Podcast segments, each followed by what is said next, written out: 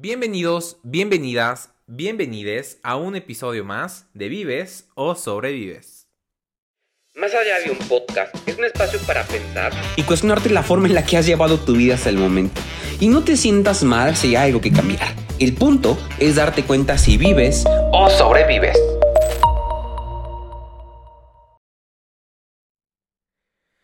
Wow, eh, ¿cómo están? Espero que muy bien allá, todos los que me están escuchando o viendo por la plataforma que más les guste.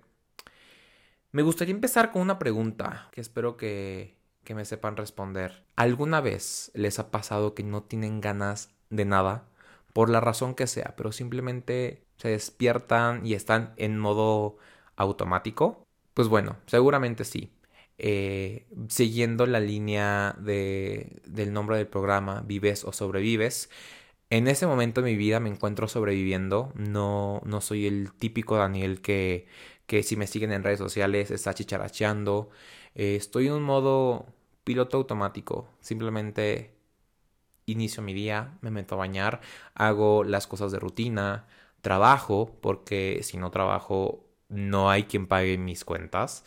De modo que en alguna ocasión me permití no, no dar el 100% en, en, en, mi, en mi jornada laboral y sí se vio me vi afectado, me vi afectado en ese sentido, de modo que el trabajo sí no lo toco. Pero en los demás proyectos de mi vida, como es el podcast, como es ir al gimnasio, como es hacer muchas cosas, sí, la verdad, me di el chance de, de dejar de hacerlo, de ponerle una pausa, porque ni siquiera me sentía con las ganas de hacerlo.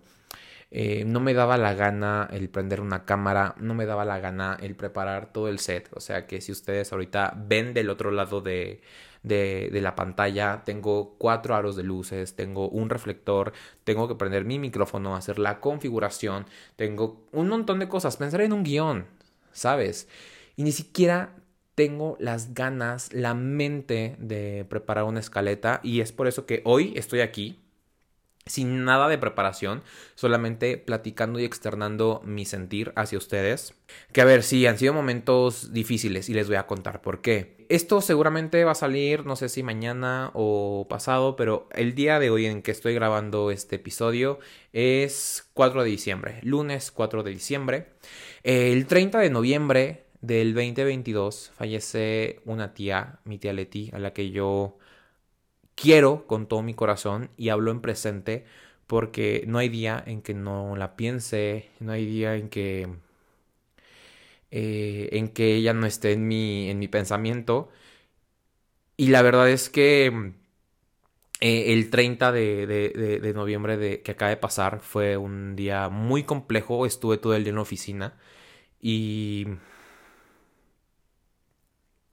y decidí estar allá, o sea, eh, pasé todo el día, todo el día allá para poder convivir con amigos, para poder estar con gente, platicar, porque la casa en la que sigo viviendo es en la que yo vivía con ella y, y simplemente no me daba la gana del el poder el poder estar aquí. Entonces me fui a la oficina, estuve trabajando desde, desde allá, eh, regreso y, y ahí sí aproveché para mi tía veía una película que le encantaba que se llama Siempre a tu lado, la película de Hachiko. Y, dije, a ver, tengo que llorar, tengo que sacar esto, porque sentía como algo en el pecho que no me dejaba. Y dije, tengo que llorar, necesito sacar todo esto que tengo aquí. Y, y sí, me puse a ver la película. Bueno, no pasaron ni 20 minutos. Y aparte que de que la cinta se presta para, para el llanto, yo no dejaba de, de berrear en ese, en ese ratito viendo la película, pero fue tan, tan sanador, eh, fue tan necesario que, mm, que bueno, lo hice. Y que, a ver, hago un paréntesis. Eh, en los antiguos episodios con Nadia, en alguna ocasión, o no sé si fue en un episodio o fue en alguna terapia que yo tomé con ella, eh, yo regresé de viaje de, de Mérida con algo de gripa, con algo de tos. Y por ahí, en alguna conversación con Nadia, ella menciona que las enfermedades de, la vía, las vías respiratorias, las infecciones en la garganta, en la garganta, perdón, se asocian con tristeza, con que tienes que sacar algo. Y bueno, dicho y hecho, eh, al día siguiente ya aparte de que amanezco con unos ojos súper hinchados, eh, ya no tengo tanto dolor en la garganta, ¿no? Entonces, bueno, dato curioso, eh, la magia, la meja del cuerpo humano. El punto es que me di el chance de poder llorar, de poder sacar muchas cosas que me pongo a pensar y a partir de hoy, todos los 30 de noviembre van a ser días complejos. El dolor no se va a ir. Creo que va a doler igual. O incluso este año le lloré mucho más que el anterior por... Em, porque un año antes todo fue muy rápido. O sea, a mí me tocó darle la noticia a mi papá. Eh, no me dio tiempo de llorar porque era de preparar todos los, eh, los trámites para el funeral, para la cremación, eh, márcale a tal, márcale a no sé qué, eh, no llores porque tienes que atender a... A ver, no me hice cargo todo yo, ¿verdad? Pero sí... Pues digo, o sea, tienes que atender a los invitados del, funeral, no, no, vas a estar llorando eh, en ese momento, al menos esa es mi forma de pensar, ¿no? Eh, pues no, no me dio tiempo, no me dio tiempo de, de llorar, entonces creo que hoy, hoy, hoy lo hice, más bien, el 30, lo, lo lloré, lloré mucho. Y ya, me quedé, em, me quedé viendo tele, me quedé, terminé de ver la película, que Dios mío santo, qué barbaridad. O sea, siempre a tu lado es una película que, uff, no importa el momento, el día, si estás muy feliz, siempre te va a sacar una lágrima, al menos si tú eres fanático de los perritos, ya sabes a qué me refiero. Y bueno, eh, pasando ese rato, eh, seguí, me puse a ver YouTube y ahí, eh, ahí me di cuenta, me di cuenta de que tan válido es llorar, tan válido es tirarse al piso, como también el, hijo, o sea, tienes que seguir adelante porque sí, la vida sigue. hay un dicho, espero acordarme, pero es el muerto al gozo y el vivo al pozo, no sé. Eh, no, o al revés, el muerto al pozo y el vivo al gozo. El punto es que nosotros seguimos aquí y la vida continúa, la vida sigue. Y es por eso que empecé a buscar algo que me levantara el ánimo porque no quería caer en un episodio crónico de tristeza. Porque tampoco me gusta estar triste, es la realidad. Entonces pasó algo muy lindo, algo muy bello, y es que recordé una de las pasiones de mi vida que es la comedia musical. En especial hay dos... No, es que hay muchos musicales, pero yo puedo nombrar dos como los que más me gustan, que es Mamma Mía. Mamma Mía por la razón, la simple y sencilla razón de que fue el primer musical que vi en mi vida. No mentira, el primero fue no me puedo levantar. Pero el primer musical que... El segundo musical que vi fue Mamma Mía en el 2008 con Gloria Aura, con Carlos Rivera, con María Filippini, con Rocío Banquels. Y me encantó la música, me encanta. Me puse a ver los Metro y en los Metro en 2023 actualmente está la obra de Mamma Mía en el Teatro de los Insurgentes. Me puse a ver el performance y se me levantó el ánimo cañón. Fui, fui muy feliz en ese momento y recordé que el teatro musical me gusta y me gusta mucho. Y hay otro musical que es Wicked con Ana Paola, con Cecilia de la Cueva, que también cuando escucho su música me pongo muy, muy de buenas. Defying Gravity es una canción espectacular. Hay otra canción, qué bueno, So Good, eh, la canción de The Wizard and I. Bueno, muchísimas canciones, eh, muchísimas canciones que, que, me gustan con pasión y con locura y me las puse a escuchar, me chuté el álbum completo de esos dos musicales, me dio una paz, me dio todo, me dio, me dio un recarga de energía cañón y, dije, ok, ya, eh, hay que continuar. También otra canción que me gusta mucho, No More Sad Song, No More Sad Songs. Sorry por la mala pronunciación. Con The Little Mix, algo así. No More Sad Song. Bueno, esa, esa canción. Me las puse a escuchar y como que con eso fue suficiente para, para recargar pila y empezar con, pues con un nuevo día. Me fui a dormir con los ojos súper hinchados. Me tuve que poner una mascarilla. Porque si no, el día siguiente, y de hecho, dicho y hecho, eh, Dios mío, las ojeras iban a estar cañonamente presentes en mi vida. Y bueno, otra razón, otra razón eh, por la cual estuve triste la semana pasada es que mm, hay una perrita con la que viví un tiempo que se llamaba, lo se llama Lula. Eh, pues igual falleció y, y, bueno, eh, el, el, día que recibí la noticia también me puse, me puse muy chipi, o sea, eso fue el miércoles 29, el miércoles 30, el aniversario luctuoso.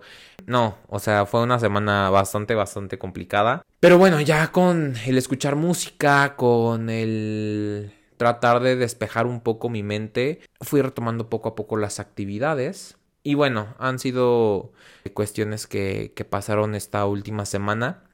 Y a lo que quería llegar con todo esto es lo siguiente. Creo que descubrí que es válido el tirarse al piso un ratito, el llorar, el sentirse triste, el dejarse llevar por la melancolía, por la nostalgia, pero siempre, siempre, siempre con medida, porque también me ha pasado que me he dejado llevar completamente por, por esta tristeza y pues no termina bien caso lo que sucedió el año pasado, que literal en el trabajo afectó mi productividad y es algo que no quiero volver a repetir, porque sí, literal estuve a punto de perder mi trabajo. Y no está cool. La verdad, ese tipo de cosas no están padres. Me llevo un aprendizaje y es el que estoy aprendiendo a gestionar mis emociones. Estoy aprendiendo a decidir.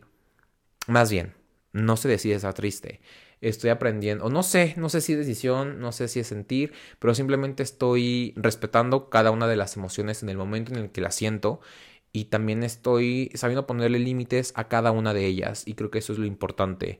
Eh, no soy terapeuta, no soy un profesional, simplemente estoy hablando desde mi sentir y eso es algo que a mí me funcionó en ese momento y simplemente lo quería, lo quería compartir con, con ustedes, el hecho de, de estar triste, el hecho de pasar de la tristeza a incluso convertirle en motivación, eh, como un homenaje, un homenaje a, a, esa persona que... pero demostró su amor y hoy me doy cuenta que la forma en la que ella demostraba cariño era algo completamente diferente a lo que yo estaba acostumbrado.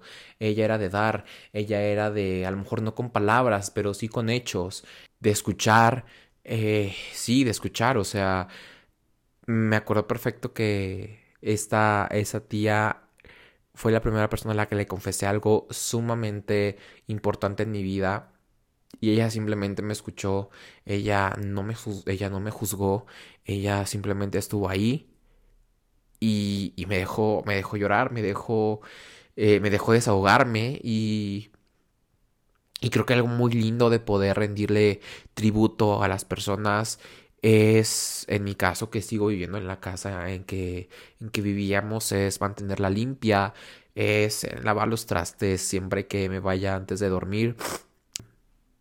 En, en, darle mantenimiento a las cosas porque ella tiene una casa impecable y en recordarla, en recordarla como como ella como ella siempre fue, ella una, persona una persona muy feliz eh, también, o sea, por más buena persona que haya sido, no deja de doler la partida de alguien. Y un mensaje también muy lindo es, siempre demuestra tu amor, siempre de la manera que seas. Si tú eres una persona que demuestra su cariño a través de las palabras, hazlo. Si eres a través de una persona que lo hace del contacto, de la acción, eh, de lo que sea, nunca le dejes de hacer saber a las personas cuánto las amas, cuánto las quieres.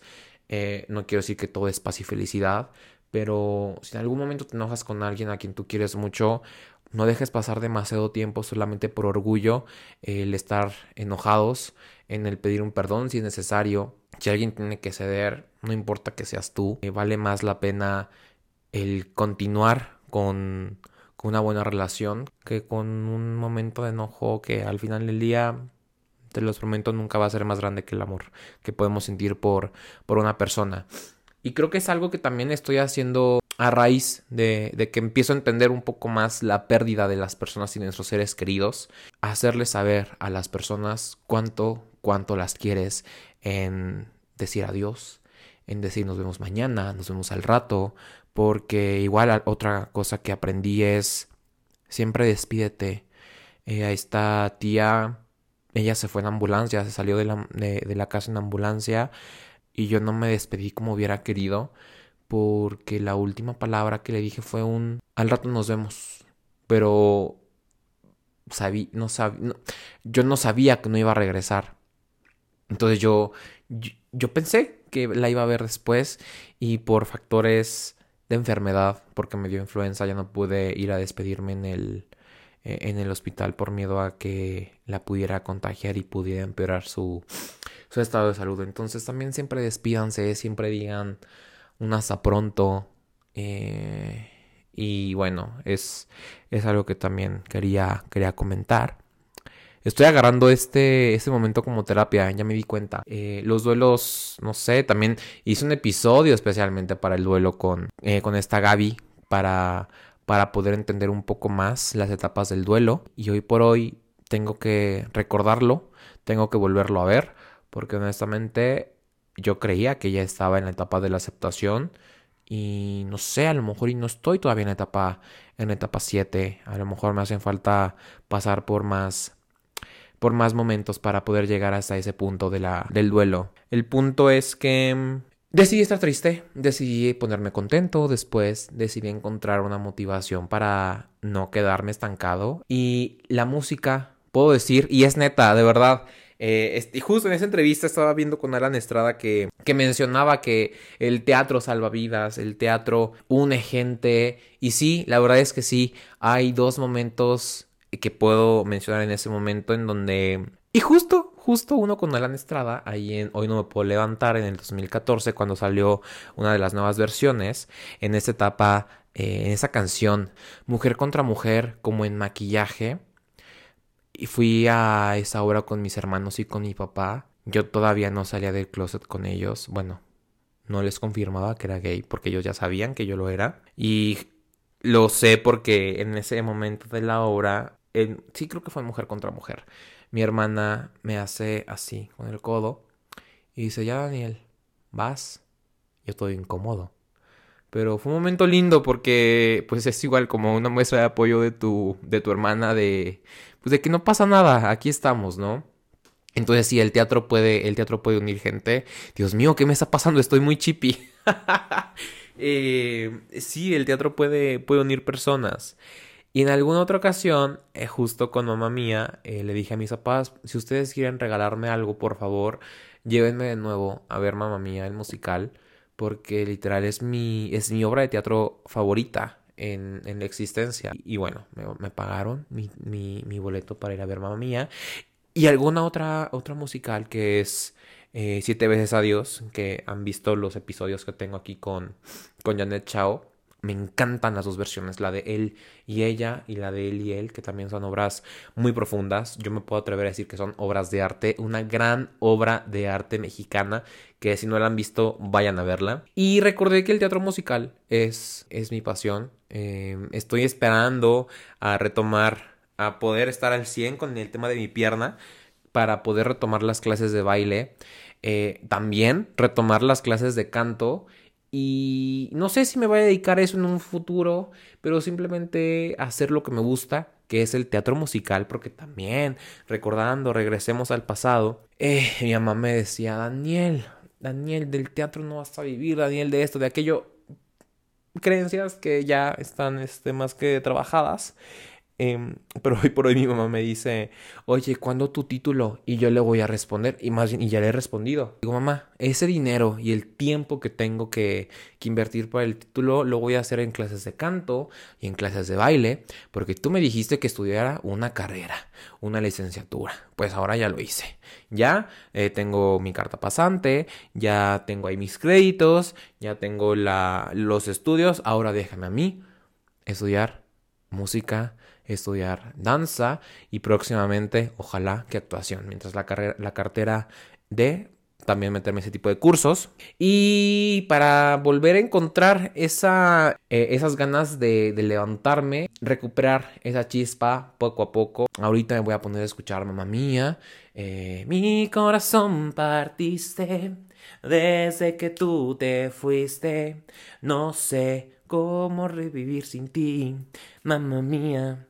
Ya lo descubrí, no sé por qué ya no estás aquí. No sé si así va, pero bueno, así es como le estoy cantando yo en ese momento. Y pues nada, qué rico chismecito, qué rico desahogo, la verdad. No pensaba que se me fueran a venir las lágrimas en este en esas alturas de mi vida. Ay, alturas de mi vida, qué ridículo. Sí, pero bueno, no pensé que fuera a sacar todavía algún alguna lagrimilla y bueno, así pasó. Seguramente con el paso de los años van a seguir siendo las mismas y pues nada, abracen a sus seres queridos, háganles saber que los aman. Eh, porque pues uno nunca sabe cuándo, cuándo puede ser la, la última vez que, que puedes abrazar a, a, una tía, a un abuelito, a un perrito. Y pues nada, eh, les mando un fuerte abrazo, quédanse mucho, ámense mucho y si están sobreviviendo en ese momento como yo, no pasa nada, simplemente es algo que está sucediendo, terminará pronto, es también cuestión de que tú decidas hasta cuándo lo, lo, vas, a, lo vas a permitir. Pues nada, si estás sobreviviendo en ese momento, déjalo fluir, pronto volverás a vivir. Yo soy Dani Rodríguez y nos vemos en un próximo episodio. Adiós.